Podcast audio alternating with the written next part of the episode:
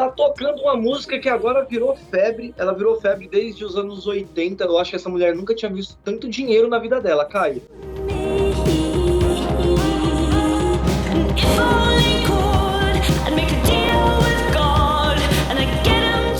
Então, só com, com os plays das músicas do Spotify, é, isso antes do lançamento da, da, segunda parte da quarta temporada da série, né? Stranger Things, todo mundo já deve, tá, já deve ter associado a música com a série. Ela tinha faturado um milhão de dólares, PR.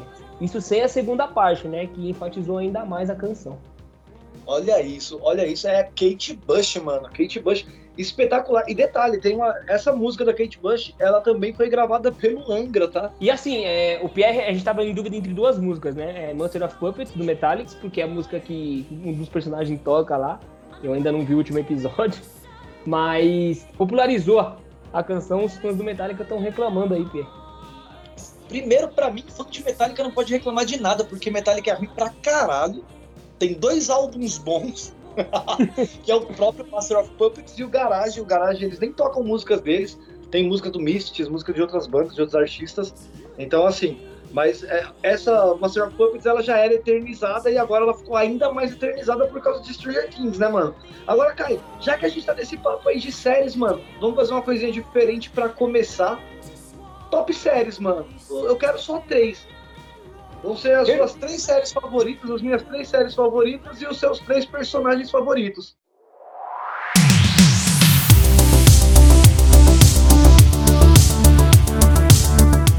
É, então, as séries são muito responsáveis, né? Geralmente, faz com que a gente torça pro, pro bandido, no caso. a gente tem exemplos de La Casa de Papel. Só que o exemplo que eu trouxe aqui de série preferida minha é a Breaking Bad, cara. Pô, eu gostei muito dessa série porque é uma série muito pé no chão, tá ligado? Tudo que os dois atores principais fazem no decorrer da trama é algo que eu acho que qualquer pessoa faria, porque eles ficam encurralados, Pierre, e as soluções que eles acabam pensando, lógico, são geniais, mas eu acho que são muito plausíveis, cara. Então é uma série muito pé no chão, muito bem feita, né? Ela tem cinco temporadas aí, eu acho que ela acaba de uma forma brilhante, é, punindo quem deve ser punido. É, você vê ali que, que o coadjuvante também de uma certa forma é punido, ele acaba ficando meio doido das ideias. Só que dessa série, o meu personagem preferido não tem como ser diferente, é o Mr. White, né? É o Walter. É, é o Say My, Say My Name. É, porque assim, o cara é genial, né?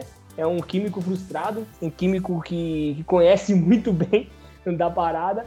E aí, no desenrolar da trama, ele acaba perdendo muito dinheiro porque não fecha uma parceria com, com um colega de faculdade aí e acaba virando professor. E a gente sabe, né, que não é só no Brasil que o professor é desvalorizado. Lá nos Estados Unidos, pelo caso, pelo visto, também é, Perrão.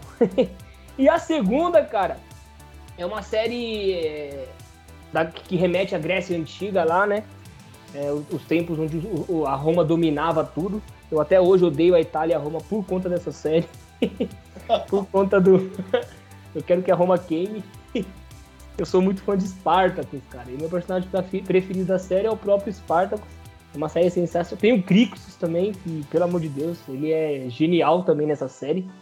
E, de novo, você torce ali, né, pros caras sentar a espada em todo mundo ali na, na oligarquia dos tempos da, da Grécia Antiga lá. E simplesmente eles retratam de uma forma que você, mano, na hora que, que, que explode tudo, você tá ali torcendo como se fosse um.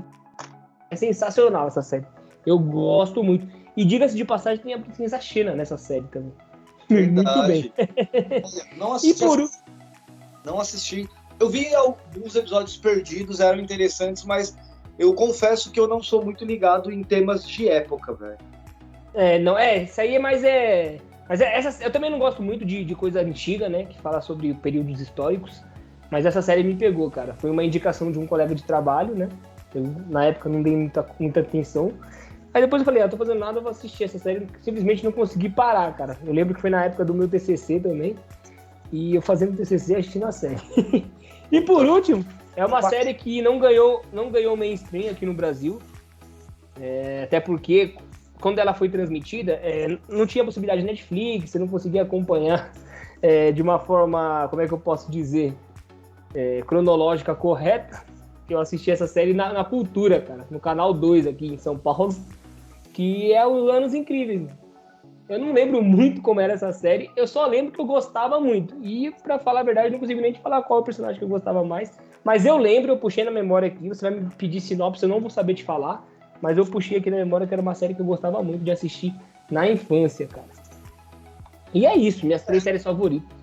Era uma série maravilhosa, era uma série maravilhosa mesmo. Anos era muito bom. A gente até comentou aqui, tinha o Paul Piper, que virou o Marilyn Manson, né? Era um, é uma história isso, ele não virou o Marilyn Manson, só, só ligaram eles porque eles eram bem parecidos mesmo, velho. Isso é a lenda urbana.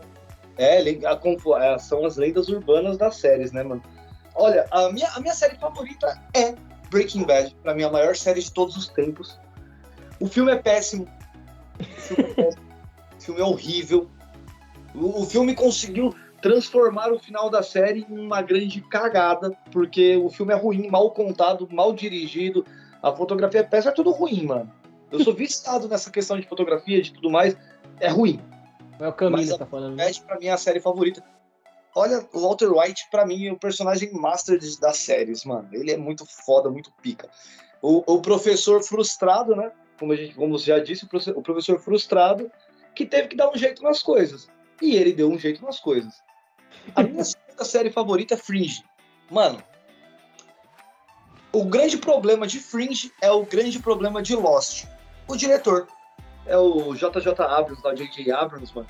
Ele acaba dando umas despirocadas aí durante os períodos das séries, mas Fringe é a minha segunda série favorita. E terceira é Stranger Things desde a primeira temporada. Maravilhosa. Personagens bem construídos, história bem desenvolvida.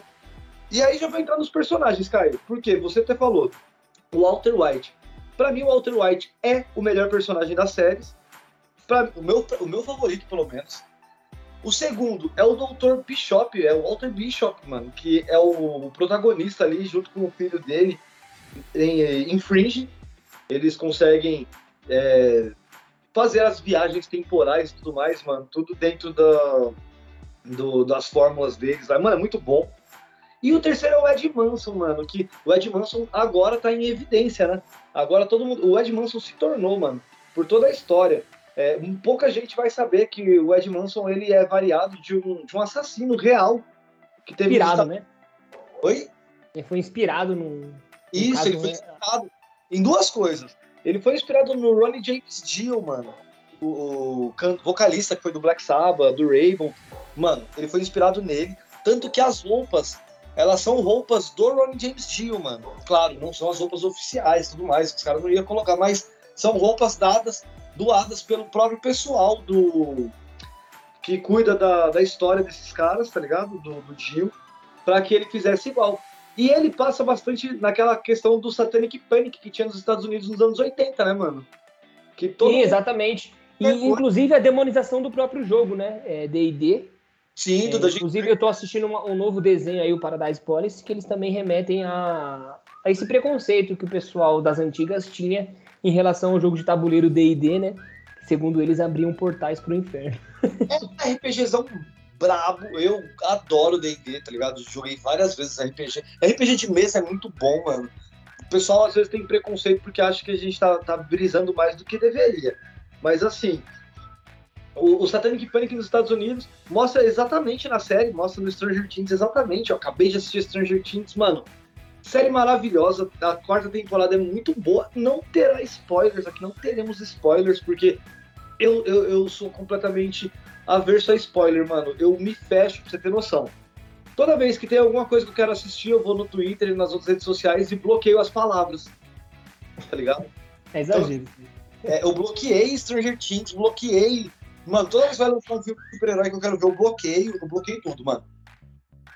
Pra não ter nenhum tipo de spoiler, velho. Ainda mais aqui que eu não vou no cinema, mano. O, o cinema português, pra mim, é péssimo. e aí, você falar de Twitter, ô Pierre, é um bom gancho aqui pra gente retirar nossas polêmicas do dia. A gente já pode começar com as polêmicas ou você quer falar mais um pouquinho de série? Mano, a gente tinha comentado alguma coisa que eu achei bem legal na, na, na reuniãozinha de pauta, só que minha cabeça voou. Ah, tá, tinha, a gente tinha comentado um pouco sobre teoria, né, velho?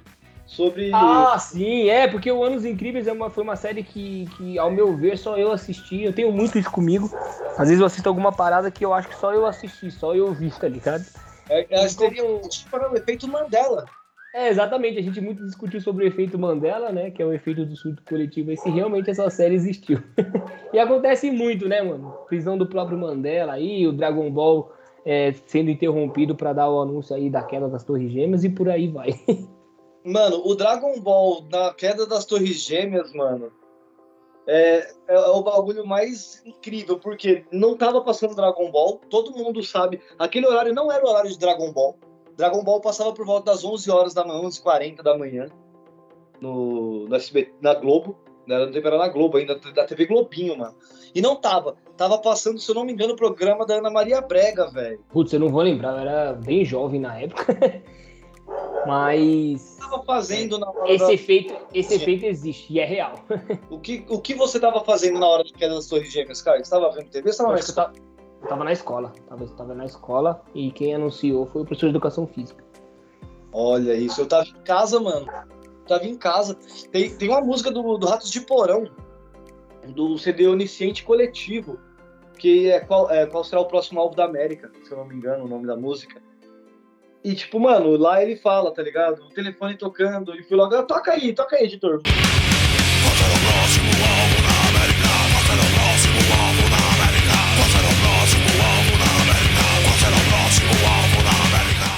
Beleza, então. Ó, vou, vou, vou aqui já dar os devidos créditos ao Hugo Gloss, que trouxe as pautas da fofoca. E a primeira não é nenhuma fofoca, Pierrão, é uma constatação. A nossa querida fadinha Raíssa Leal ganhou mais um campeonato.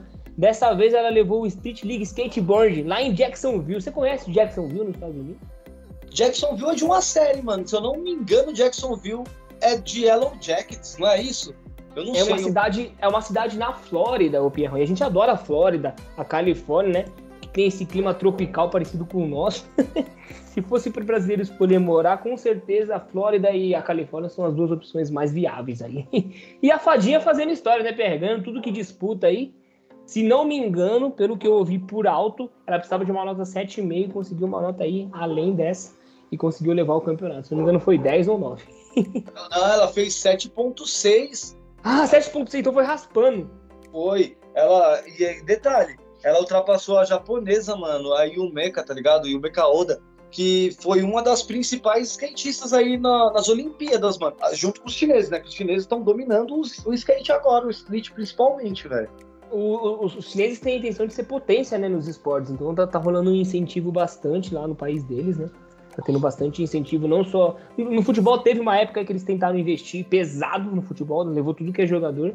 Mas ao que parece, eles estão investindo pesado também na Olimpíadas, Pirrão. Os caras querem chegar com tudo.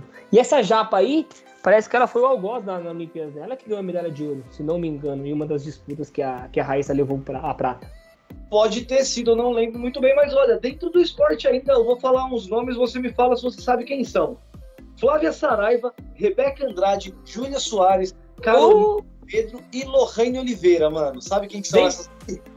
Eu sei, eu sei quais são, qual é o esporte que elas praticam, justamente pela Roberta Andrade, que é uma cria de Guarulhos, bem aqui pertinho da cidade onde eu moro. E você tá falando nada mais, nada menos que as meninas da ginástica olímpica, Pierrão. Voando. Voando literalmente, né, cara? literalmente, as meninas são bravas e elas conseguiram aí, ó, conquistar a vitória histórica contra os Estados Unidos no feminino, no PAN de ginástica artística, velho. É, vale dizer que é o PAN, é, você falou aí, que é específico da modalidade, né, Pierre? Não é aquele pan-americano que a gente que é mais glamouroso, que tem todos os esportes, mas vale que o que vale é o título, né? É a medalha de ouro aí para nossa conta. E esse evento aconteceu lá no Rio de Janeiro neste domingo mesmo. E as meninas fizeram bonito aí, conquistando mais uma medalha de ouro pro, pro plantel do, das equipes brasileiras. É o Brasil, é o Brasil voando nos esportes, né? A gente sabe que o Brasil sempre foi muito forte na ginástica também no atletismo, no, no futebol. Tá, mano, Vôlei. Eu tô falando isso aqui e incrivelmente tá passando isso agora no Sport TV aqui. a vitória é, você... Parabéns. Além, além do futebol, né? A gente se destaca muito no vôlei, no próprio skate, no surf também, né? Com a Brasília Storm. E na ginástica olímpica a gente tem, tem aí da, é, Daiane dos Santos, é, Daniela Hipólito, entre outros nomes aí. A gente é, virou uma referência, né, Pierre, nesse esporte. Sim, sim, sim. E ó, também teve o, no próprio Mundial de Atletismo, mano, no Oregon, o brasileiro ficou em oitavo lugar, velho. Teve dobradinha, foi um brasileiro, dobradinha brasileira, no caso. E teve um, o campeão foi o cara da Etiópia para variar, né, mano? O pessoal da Etiópia tá Atletismo. Sempre... corre pra caralho, os caras, mano, os caras correm de leão, parceiro. Você acha? Não dá pra treinar. os caras são bravos, né, Pierre? Etiópia. E sabe qual que... Os caras são bravos. Os caras são bravos. Sabe qual que é outro esporte que, que o brasileiro também se destaca, Pierre? Ele anda embaixo agora. Mas ele já se destacou muito. Com Spider, com outros nomes aí, Aldo. Sim. Eu tô falando do UFC. A notícia que eu vou trazer não tem nada a ver com o UFC. Eu só fiz esse gancho porque tá na hora dessa luta acontecer. Melody versus, Ani versus Anitta. O que, que você acha? Nossa, eu pensava mesmo que você ia falar do Bronx contra o não, não. É porque a minha pauta se encerrou assim: arruma logo o octógono para essas duas. Ferrão, não é de hoje que essas minas vêm se estapeando virtualmente através das redes sociais, né, cara? É uma alfinetando ali, outra alfinetando aqui, elas não param, cara. E eu vou te falar que é benéfico só para um dos lados, você tá ligado, né? É, porque assim, a, a Anitta, ela, querendo ou não, você gosta ou não da música dela, do estilo dela, ela conseguiu construir uma carreira so, consolidada aqui no Brasil, né? Muito se de, duvida da carreira dela internacional. Regis Tadeu é uma das pessoas que duvidam, acho que ela não tem uma carreira internacional. Mas aqui no Brasil ela é uma diva pop, né? Uma das mulheres mais ricas do Brasil aí, é, merecidíssimo por conta do seu trabalho. E a polêmica da vez, Pierre, foi, foi a seguinte: a Anitta falou o que todo mundo pensa. Desculpa aí, viu, Melody? Gosto muito do seu trabalho. Mentira, eu não gosto não, mas te respeito como artista.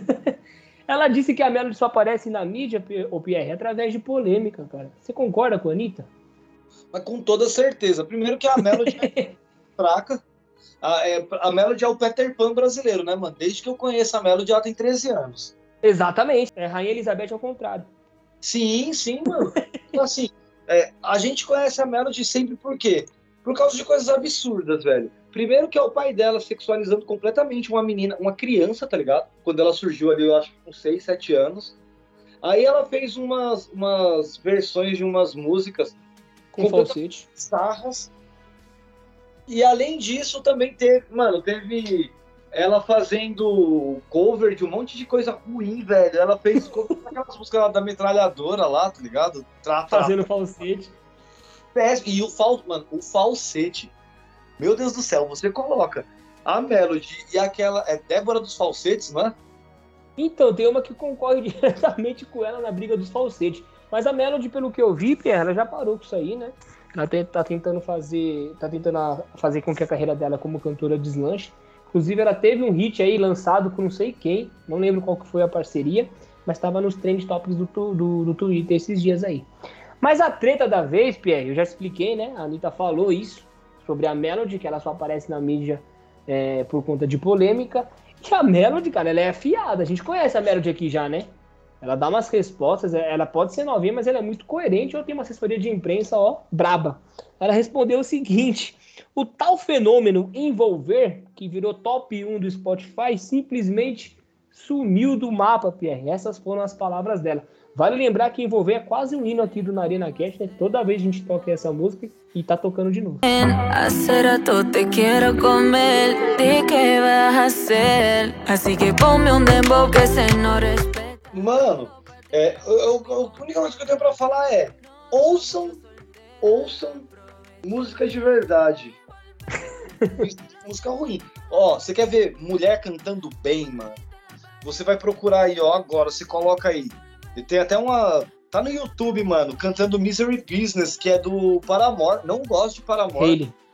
É, cantando Misery Business o Di Ferreiro, o Lucas Silveira e a Priscila Alcântara. O que essa mina canta é a Priscila do Bom Dia e Companhia, mano.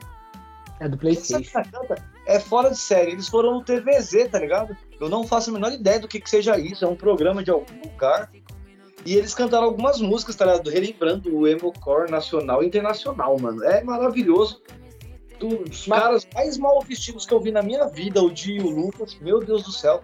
Mas tem a Priscila Alcântara cantando com eles, os três cantam muito, mas a Priscila Alcântara sozinha bate no Dino, o Lucas facilmente. E em falar, em, nas costas.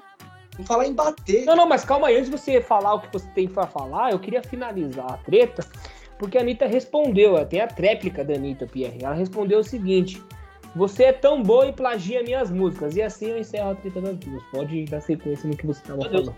E lembrando que a Anitta, a Anitta recentemente ela declarou o voto no Lula, né? Exatamente. Mas, então, e ela disse que não, não quer que o PT utilize a, as imagens dela na campanha, mano. E aí o pessoal falou assim: ah, mas você não é petista? Ela falou assim: não, não sou petista, eu só sou contra o Bolsonaro. A melhor resposta é, do show business para a questão política foi a da Ivete Sangalo, que disse o seguinte: eu prefiro não opinar em coisas que eu não sou especialista. Eu sou cantora, não sou Ufa, cientista política. Aí o pessoal cria, é, cria uma, certa, uma certa aversão a esse pessoal que não se posiciona, tá ligado? Sim, o pessoal que fica em cima do muro. Queimar, porque se você bem lembrar, nas eleições de 2018, 2018? 2000, é, 2018. 2018, que o Bolsonaro foi eleito. Isso. Se você bem lembrar, mano, a própria Anitta, ela não queria se posicionar. Ela não queria Sim. falar o, o Helenão lá, lembra do Helenão? Sim. Então, e ela tava no direito, né, cara? Por pressão pública, né, mano? ela, a própria Marília Mendonça também, que é, é da horda sertaneja, né? Ela demorou um pouquinho para subir a hashtag ele não, mas enfim, né? Eu tô com a Ivete Sangalo. Se você não é especialista no assunto, é melhor você ficar quietinho e ouvir as coisas. não seja o um monarque, por favor. Você falou ficar quietinho ou você falou cala a boca? não seja o um monarque, tá bom assim? não, só não seja o um monarque. Monarque é burro, não seja o um monarque, por favor. e por favor, Pierre, continue aí que você estava falando, não te então, interrompi então, abruptamente.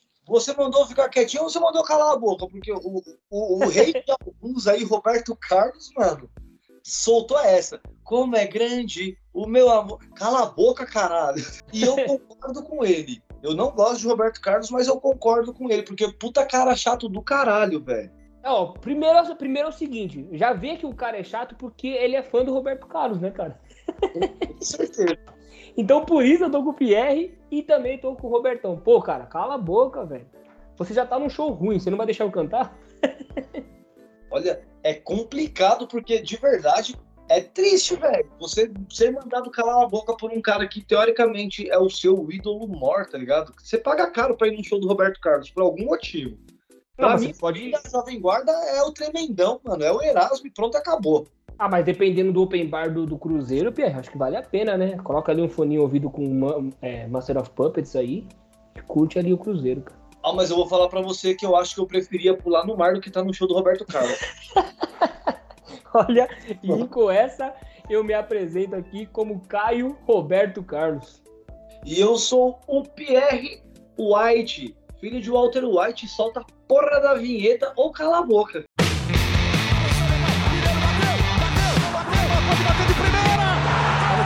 Corinthians chegando, olha o Romarinho! Roubando a bola dentro, bateu na arena.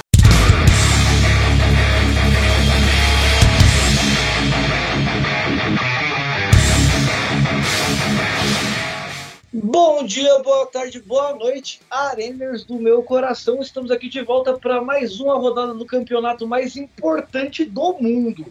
Concordo com você, é o mais importante, o mais disputado, e o menos legal de assistir por conta da arbitragem, né, PR? Essa semana a gente teve várias polêmicas com a arbitragem aí.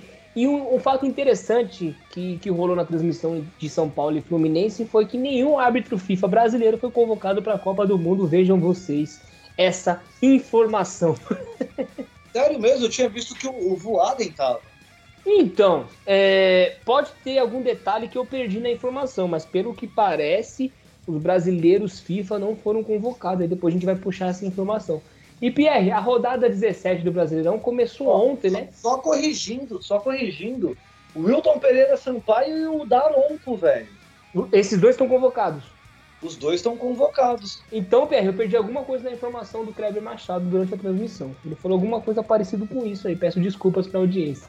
E como eu havia dito. O Daronco iria, o Daronco não vai mais. Quem vai é Rafael Klaus e o Wilton Pereira Sampaio, mesmo não merecendo a arbitragem brasileira estar presente, tá? e assim, Pierrão, a rodada 17 começou ontem, né? É, sabadão aí. Com Atlético Paranaense 0 e Internacional 0. Toda vez que tem um empate 0 a 0 eu gosto de chamar de jogo merda. Já é um bordão aqui do canal. Do, do e o pior é que o jogo foi bom, tá? É, pelos números, 17 chutes de cada lado, 5 chutes da gol do, do, do Atlético Paranaense, 3 do Internacional, né?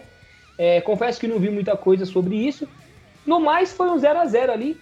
É, pior para o Internacional. Na verdade, os dois, os dois clubes estão ali no, entre os, os, seis primeiros, se não me engano. Então eu acho que o empate foi pior para o Atlético Paranaense, que jogou em casa, né, Pierre?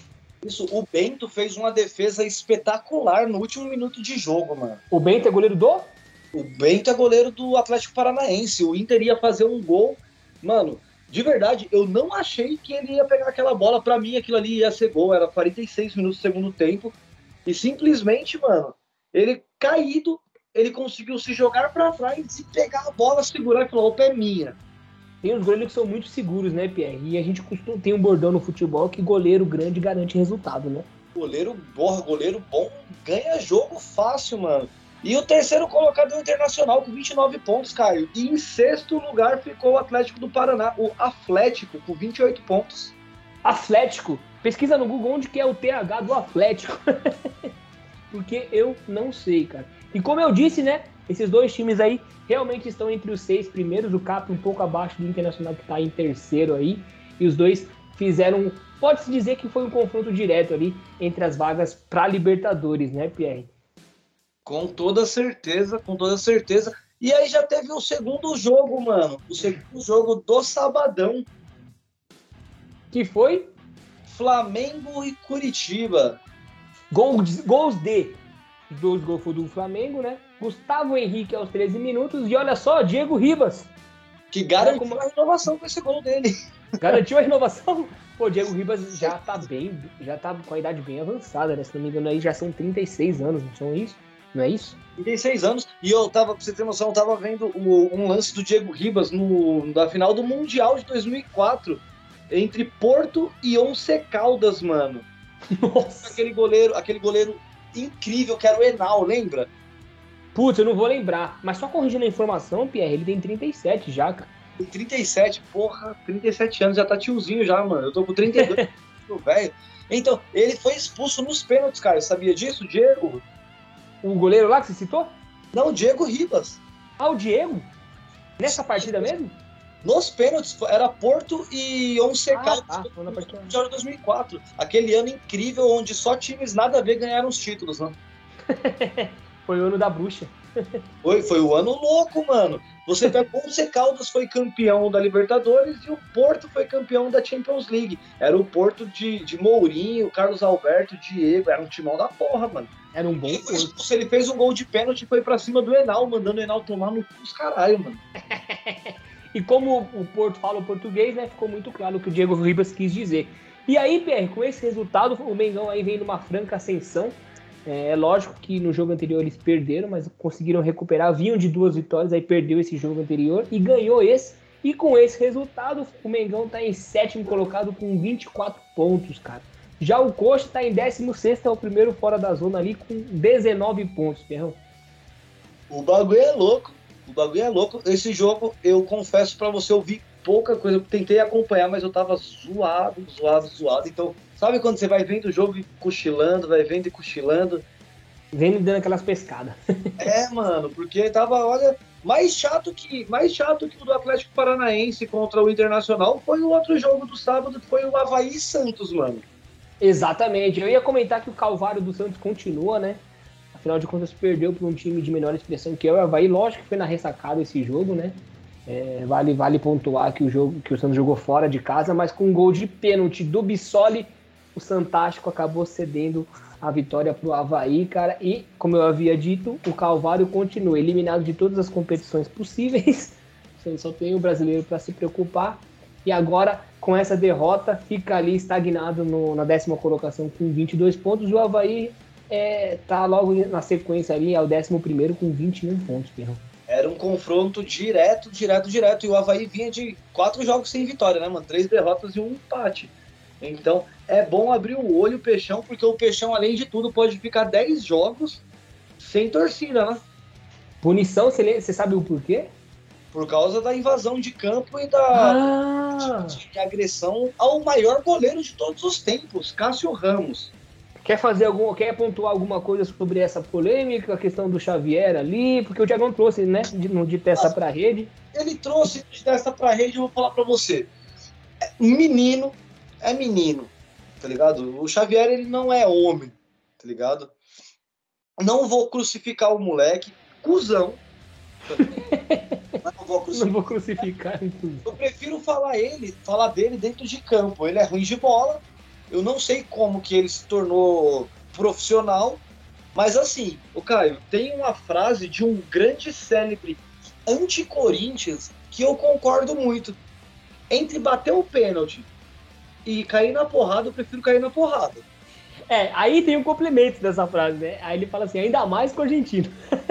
Ainda mais. A gente vem. Por que, que eu falo isso? A gente vem trazendo polêmicas aqui no, no, no podcast, né? Há um tempinho já, em relação a, a, aos gritos de, de, preconceituosos, principalmente da torcida argentina, né, Pierre? Em relação à raça, né? Dos brasileiros. Então, é, tem esse complemento que encaixa perfeitamente aí nos tempos atuais. Com certeza. E, eu, ó, e já fica aqui um repúdio, o cara pode vir jogar muita bola. Fausto. Peraí, peraí, Perrão, só um minuto. Oi, mãe. Pode continuar. Mãe.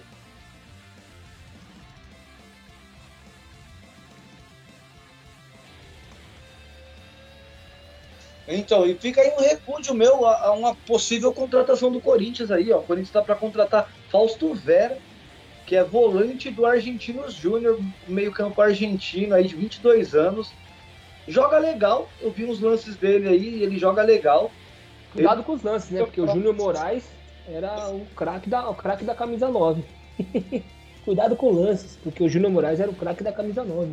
Então, é. Mas assim, o Fausto Veras, ele fez em 24 partidas do Campeonato Argentino desse ano, aí ele fez 5 gols, tá ligado? É um número legal para um volante. E você não o quer? Não quero pelo simples fato de ser argentino. O torcedor tem aquela aquela velha história de ai, o Tevez, o Tevez, mano, o Tevez foi um bosta, o Tevez pipocou contra o River Plate, que era o maior rival do Boca Juniors, que tecnicamente ele deveria odiar. Ele, quem jogou bola Corinthians e Boca em 2006 foi Carlos Alberto. Se o Corinthians tivesse em 2006 entrado com o Carlos Alberto titular, nós teríamos ganho aquele jogo.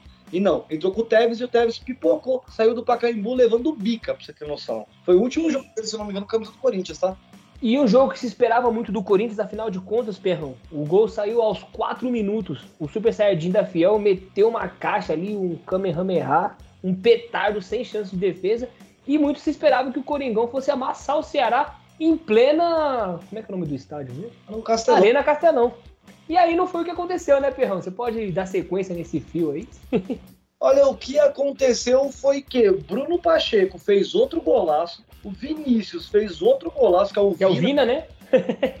e o Kleber deu números finais aí, 3 a 1 pro Ceará, mesmo com o golaço do, do Roger Guedes, que deveria valer 3 pontos, né? Foi de fora da área. Então, mesmo assim, ainda ficou mal, porque o Ceará ganhou de 3 a 1 do Corinthians naquele estádio que, olha, desculpa, Arena Castelão, que gramado bosta. Que gramado bosta. Aquilo é horrível, é impossível jogar futebol naquilo, tá? É, fica aí a nota de repúdio pro estádio do Pierre. E não é e, é só. Pierrão, três, o, tem três o Corinthians.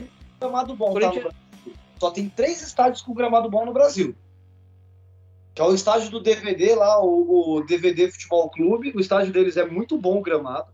Arena Corinthians e um que nem é gramado de verdade, que é a Garrafa Pet, que é o do Atlético Paranaense. oh, eu gosto muito do gramado do Morumbi também, né? Como São Paulino, eu acho um gramado perfeito. Não, é muito Mas... perto desses outros três aí não é tão, tá ligado? O Corinthians não é, sofre. Não é uma diga... Arena Pantanal. Que Há é quem diga que três, três gols não é goleada eu discordo. Eu acho que você tomar três gols é sim goleada. Como eu havia dito no começo aqui do. Como a gente começou a falar desse jogo, Roger Guedes logo aos quatro minutos abriu o placar e parecia que o Corinthians ia amassar, não foi o caso, né? Demorou para tomar o gol de empate, depois foi já tomou o segundo, acachapante, e depois veio o terceiro já no segundo tempo. É, vale ressaltar que o time do Corinthians estava bem mexido, né, PR? A gente tem bastante desfalque pro lado do Corinthians aí. E o Vitor Pereira tá fazendo o que pode, cara, para equilibrar as competições que o Corinthians está. Inclusive o Cássio foi poupado nesse jogo porque sentiu a lombar, pelo que eu fiquei Já sabendo. começam, então, já começam os desfalques aí, né? O Vitor Pereira tá fora do, do jogo contra o Ceará e do próximo jogo contra o Curitiba, só volta contra o Atlético Mineiro. O Red Bull acabou de marcar um gol. aqui contra o América Mineiro. Tá tendo esse jogo, galera. Tá tendo Red Bull Bragantino. E tá tendo mais um. O América Mineiro. Isso, e tá tendo Botafogo também. Deixa eu ver com quem o Botafogo tá jogando. Botafogo e Atlético Mineiro. Botafogo e Atlético Mineiro. São os dois jogos da rodada que muito provavelmente virão aí no final. Para você saber, só não teremos aqui a discussão sobre o jogo do Palmeiras, Palmeiras e Curitiba, que eu espero muito que o Curitiba meta uns 8 a 0 Cuiabá. Walter. É o Cuiabá o Palmeiras vai pegar. Isso, Cuiabá, desculpa. Falei e aí, Perrão? Tem o nome do time. Mais algum comentário sobre o jogo do Coringão? Não, então, o que eu tava falando, o, o Corinthians tá bem desfalcado, a gente sabe. Sem o William, sem Renato Augusto, sem metade do time. A gente Fagner. perdeu o, o próprio João Vitor. O Raul Gustavo tá falhando muito, mas temos uma grande contratação, duas no caso, né? Que a partir de segunda-feira aí, de hoje, não, né? De amanhã, a gente tá gravando no domingo, galera, ainda durante a rodada. Então, a partir de segunda-feira, com a abertura do bid, muito provavelmente esses caras já estarão no próximo final de semana em jogo, que é Balbuena na zaga, maravilhoso o, o, o general Balbuena, e o, o, Yuri Alberto, né, mano? Fora isso, só tristeza. Corinthians, segundo colocado no Campeonato Brasileiro com 29 pontos, da turma dos 29 pontos, né? Porque o Inter e o Atlético também tem 29 pontos. O Atlético empatando o jogo pode passar o Corinthians e o Palmeiras, e o Palmeiras pode até perder a primeira colocação, tá? Se Sim. perder o jogo, que é praticamente impossível perder esse jogo, mas beleza.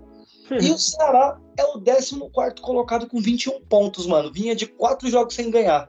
Tá? Só, só o, que eu queria, o que eu queria chamar a atenção, né? Que se for pegar o segundo jogo do Corinthians contra o Santos e também a classificação heróica na Libertadores, o Conigão conseguiu esses dois feitos sem marcar nenhum gol. O Corinthians estava seis jogos sem marcar gol. Gastou... Inclusive. O Corinthians é, desde... 4x0 pro Corinthians, eu falei que o Corinthians já ia, gastou todos os gols naquele jogo. Exatamente. Dentre os quatro primeiros lá, o Corinthians é o que tem o menor saldo de gol. Apenas dois, Pierrão isso reflete muito, né? É, como é que eu posso dizer? A escassez de gols que, que o Corinthians vem enfrentando aí, mas tem conseguindo seus resultados. Né? Então, eu, é o que eu sempre falo: se empatar 0 a 0 todos os jogos na Libertadores e ganhar nos pênaltis, a gente é campeão dessa porra, mano. tá ótimo. E aí, tá Perrão, o próximo duelo foi, foi um duelo alviverde, né? É, eu, eu, me arrisco a dizer os maiores verdes aqui do, do, do Campeonato Brasileiro. Foi entre Juventude em Goiás, mais um jogo merda. 0 a 0 Esse jogo foi apitado pelo nosso Bruce Willis brasileiro. Mano, pra você ter noção, foi um chute a gol do, Goiás, do, do Juventude e dois do Goiás, mano. Mas se você for pegar. 16 que não conta, né? Aquele chute que não vale de nada. Chute a lá Benedetto, a lá Veigadeto, não conta. Exatamente. Mas, 23 a 16. Isso aí, é 0 a 0 0 a 0 que garantiu ali o Juventude continuar né, em 19 colocado com 13 pontos, enquanto o, Ju, o Juventude, já falei, o que, que é o outro? Goiás. Goiás. Tá indo bem, mano. Tá em 13 terceiro, tá ligado? Com 21 pontos. Olha. Tudo é, separado por blocos, né, Pierre? A tabela. É, cada bloco tá, tá, tá, bem disputado, né? A gente tem ali entre Palmeiras e Atlético Paranaense, que é o primeiro e o sexto colocado, entre 30 e 28 pontos. No outro bloco a gente tem é, Flamengo, São Paulo e também a gente pode colocar Botafogo, Santos, Havaí entre 24 e 21 pontos. E o bloco de baixo ali, é, esse é um, é um, bloco um pouco desequilibrado porque os dois primeiros ali, América Mineira e Atlético Goianiense, estão com 18 pontos cada. Já o Juventude tem 13, tá bem abaixo e o Fortinha é, continua aí na sua luta contra a última posição com 12 pontos, né, BR? Então o campeonato está disputado em seus devidos blocos o Fortinha tá periclitante. Eu vou falar para você que. tá periclitante. pontos em 17 jogos é, é, é perigoso, velho. Perigoso, perigoso. E já nos jogos de hoje, Perrão, nos jogos de hoje, a gente teve São Paulo 2, Fluminense 2. Os gols do São Paulo foram marcados por Lucionaldo, vem fazendo gol a todo jogo aí, já são seis em quatro. E gol do nosso Pantera Negra, o Patrick, né? Esses dois gols foram marcados no primeiro tempo. Só que assim, o Fluminense que abriu o placar, né? Patrick Estrela, tá? É, o, o Fluminense que abriu o placar, né? Com o André, aos 25, numa bela jogada individual do André, chutou ali no cantinho, bateu na trave e entrou. E aí o, o São Paulo conseguiu virar a partida, marcando dois gols, só que tomou o um empate com o gol do Manuel.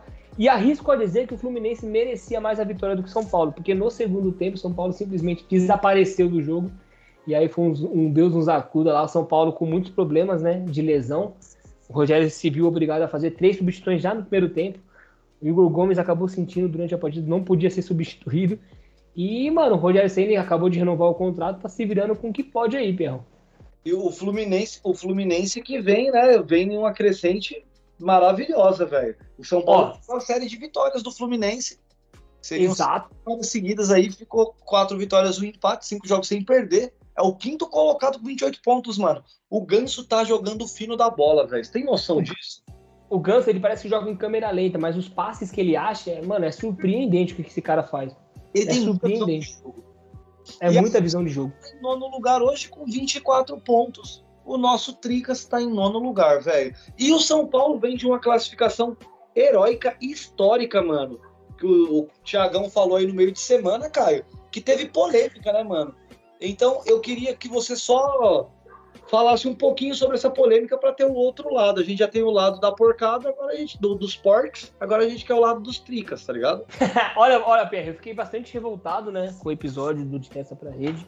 Não por conta do, do contexto geral, mas por conta de algumas falas do nosso apresentador. Mas a gente é tudo amigo, a gente discute na hora, depois tá tudo bem.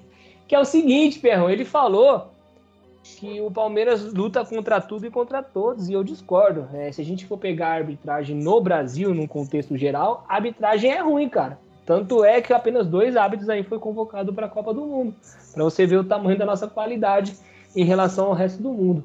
Então eu acho que é válido sim reclamar da arbitragem, mas não aponte o São Paulo como favorecido, até porque o juiz não tem nada com isso, não tem nada a ganhar favorecendo o São Paulo, inclusive jogando na aliança.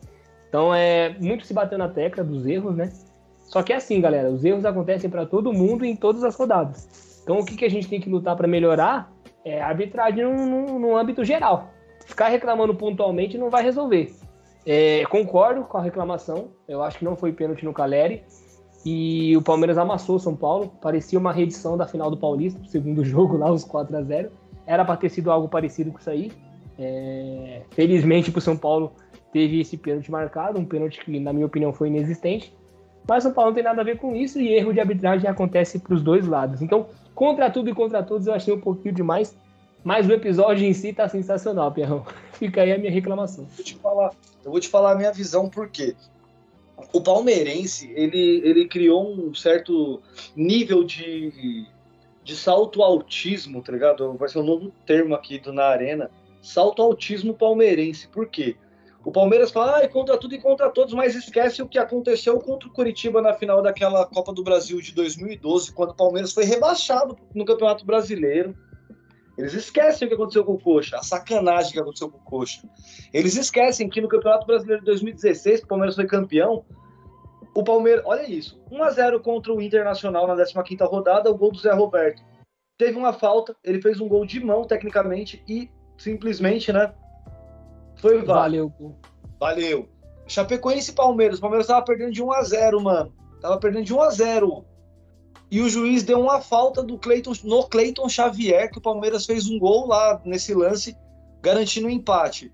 Palmeiras e São Paulo 2 a 1 O Mina, ele tava impedido na hora que ele fez o gol, que garantiu o 2 a 1 do Palmeiras. Era para ser 1 a 1 Palmeiras e Corinthians 2 a 0 A mesma coisa. A mesma coisa. O Mina teria que ter sido expulso numa entrada que ele deu na entrada do jogo, no começo do jogo, no Léo Príncipe, mano. E não foi expulso. Isso com 12 minutos. Se com 12 minutos tivesse um jogador expulso, você acha que o Palmeiras daria 2x0 no Corinthians? Muito É, difícil. então. Que era o atual campeão brasileiro daquele ano. Tá? Mas o PR tá trazendo essas, essas, essas informações aí, galera, não pra reforçar que o Palmeiras é ajudado ou, ou prejudicado. Ele tá trazendo isso pra mostrar que acontece dos dois lados. E acontece o tempo todo, cara. É o tempo Tô todo. reclamando muito, Caio, muito de um impedimento nesse lance do pênalti do, do São Paulo, certo? Também, que é um pênalti, é um impedimento que eu diria que é milimétrico no caso, né? Então, e a própria FIFA, ela falou o quê? Se for pouquíssima coisa, é pra validar. Se o VAR tiver dúvida, é pra validar. No caso de gol, tá ligado? Entendi. Isso a É FIFA a máxima. É a, é a máxima da FIFA, não é minha. E simplesmente no ano passado, no Corinthians Internacional, teve um lance exatamente igual. O Vitor Cuesta, que hoje está no Botafogo, Ele, ele sofreu um pênalti, ele era jogador do Inter, ele sofreu um pênalti, só que ele estava impedido. O que aconteceu? Pênalti pro Internacional. É, se a gente for pegar o lance, né, tem que ver se o, se o, se o lance foi muito ajustado também. E tem toda essa questão. Mas para a gente finalizar esse assunto, Pierre, é, é basicamente isso. A arbitragem nossa é muito ruim. Vide aí que apenas dois foram convocados e vai acontecer erros para o Palmeiras. O Palmeiras vai ser ajudado, vai ser beneficiado, o São Paulo vai ser beneficiado, vai ser prejudicado. E a gente eu acho que pode encerrar assim. E aí, Perrão? Eu acho que a. Que fique claro, eu acho que a arbitragem brasileira deveria ser profissionalizada para minimizar esses erros, não para acabar, que esses erros nunca vão acabar. Não vai acabar. Mas não achem que é porque o cara ganha pouco, porque não é, tá? Um árbitro FIFA ganha por partida cerca de 5.600 reais, sem o patrocínio que eles agora carregam patrocínio na camisa. E um árbitro da, da, é, da, CBF, ele ganha 3.600 reais. Se o cara faz aí três, quatro jogos no mês, mano, ganhando 3.600 reais, ele ganha mais de 2 mil reais. Tá acima da média do afegão. Então, e o árbitro da FIFA ganha mais de 20 mil reais por mês. Então não dá para você achar que, e sem contar patrocínio, como eu disse, não dá para você achar que é porque o cara não é profissional. Não, não é porque o cara não é profissional. Muitas vezes é porque o cara não está preparado até mesmo para interpretar a regra, mano. São Paulo, como eu já tinha falado, é o nono colocado com 24 pontos e o Fluminense é o quinto com 28 pontos, Caio. E aí, Pierrão, para encerrar a rodada 17, a gente ainda tem quatro, fontes, quatro confrontos para acontecer. É, três deles já estão acontecendo, né? Que é o caso de Botafogo, Atlético Mineiro, Atlético Goianiense Fortaleza e América Mineiro e Bragantino. Palmeiras e Cuiabá só joga amanhã, segunda-feira. E o placar parcial desses jogos é Botafogo 0, Atlético Mineiro 0, Atlético Goianiense 0, Fortaleza 0, América Mineiro 0 e Bragantino 2. Lá no finalzinho a gente vai trazer esses resultados pro, pro pessoal aqui ficar antenado, porque esse episódio já sai na segunda-feira fresquinho para vocês. E no mais é isso, Pierre. A gente destrinchou muito bem a rodada. É, queria fazer um agradecimento especial aí pro Hugo Gloss, a página do Hugo Gloss, que traz aí as nossas pautas de fofoca. Valeu, Hugão, tamo junto e é isso, cara. Ó, só pra, só pra gente falar, a gente não fala muito da, da Série B, mano, mas a Série B tá bem legal, tá? A Série B tá bem legal. A Série B tem o Cruzeiro líder com 41 pontos, mano. Isso daí são 18 partidas. O primeiro turno acabou. Os caras tiveram três derrotas, dois empates e 13 vitórias, mano. Olha isso. Raposa tá saindo da toca. O Ronaldão tá fazendo história. O Vasco da Grama tá em segundo lugar com 34 pontos. Bahia, 33 pontos. E o Grêmio, com 32 pontos, é o quarto colocado. Mano, olha isso. São quatro campeões brasileiros nas quatro primeiras posições. E são cinco campeões brasileiros nas cinco primeiras posições. Porque o quinto é o esporte, mano, Recife. Exatamente. Se subir esses quatro que você falou, o campeonato de 2023 da Série A vai ganhar muito em qualidade. Vai sim, e agora tá, estão tendo algumas alterações, tá? Tanto teremos alterações no Campeonato Brasileiro da Série A e da Série B e Série C, que já tinha um formato igual.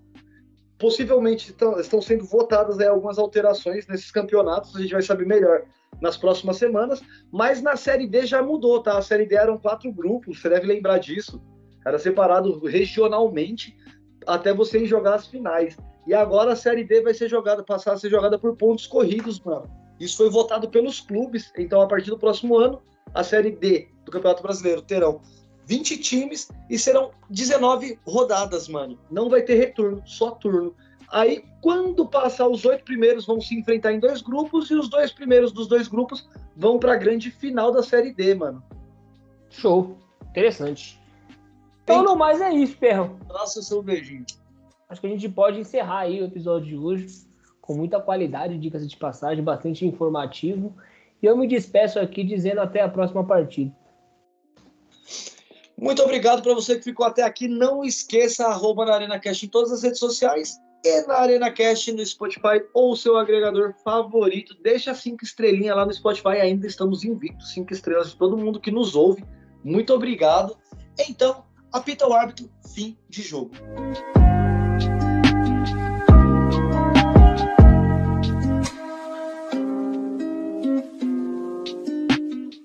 Pessoal do Narina Cash, cá estou novamente para falar dos últimos resultados da rodada 17, que aconteceu da seguinte forma: Botafogo 0, Atlético Mineiro 1, Atlético Goianiense 0, Fortaleza 1, América Mineiro 0 e Red Bull Bragantino 3. Com a vitória, o Atlético assumiu a liderança e o Fortaleza não é mais o lanterna, passou essa alcunha para o Juventude.